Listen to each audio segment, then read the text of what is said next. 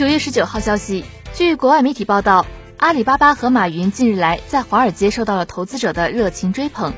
尽管一度有消息称阿里巴巴 IPO 路演因认购情况过于火爆而不得不提前终止，但也还是有部分主流媒体对于当前这股阿里热当头泼上了一盆冷水。今天的每日科技视点，我们一起来关注：想要投资阿里巴巴，你必须考虑的五大风险。每日科技视点，每日科技视点，关注信息科技的点点滴滴。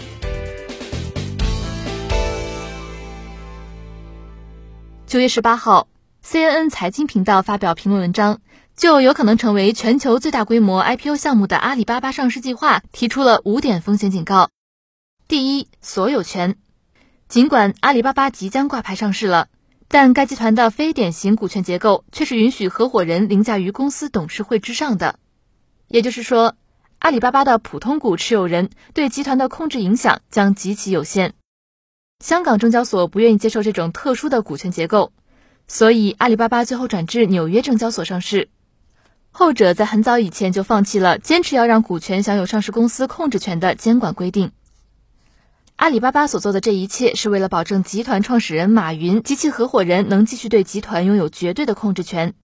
这对某些投资者而言并不是什么大问题，但也有一部分将十分在意。第二，假货问题。IPO 前数月，阿里巴巴开始加强对旗下在线交易平台中假货问题的监管。然而，据一些行业观察人士和企业高管人士表示，该问题在当前仍未得到良好解决。仿冒品依然充斥在阿里巴巴旗下淘宝交易平台上。一些品牌甚至指出，该平台上所销售的与该品牌相关的产品有百分之八十均为假货。企业也因此坚持要求阿里巴巴必须进一步加强打击那些出售假货的不道德的卖家。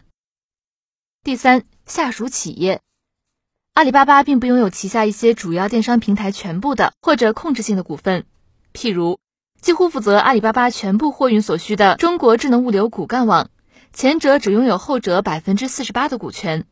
最大的担忧还是阿里巴巴与负责运营支付宝转账业务的小微金服服务集团之间的关系。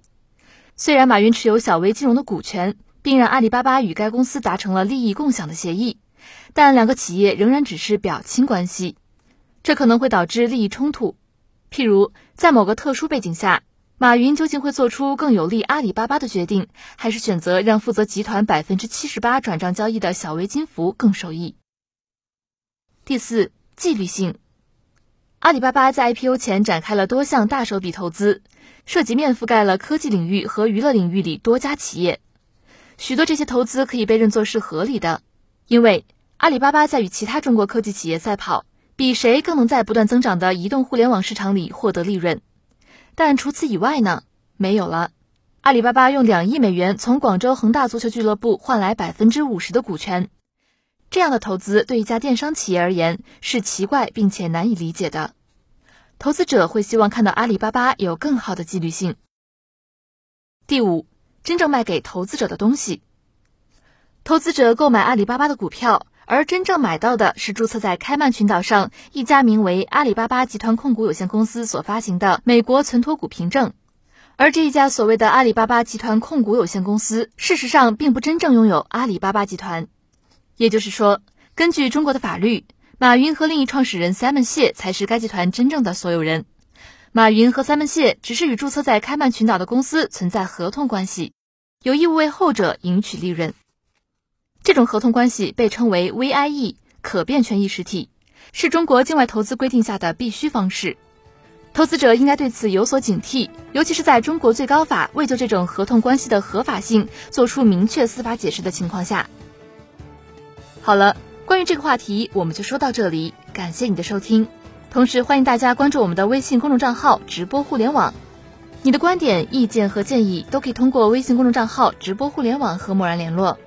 每日科技视点，每天不见不散。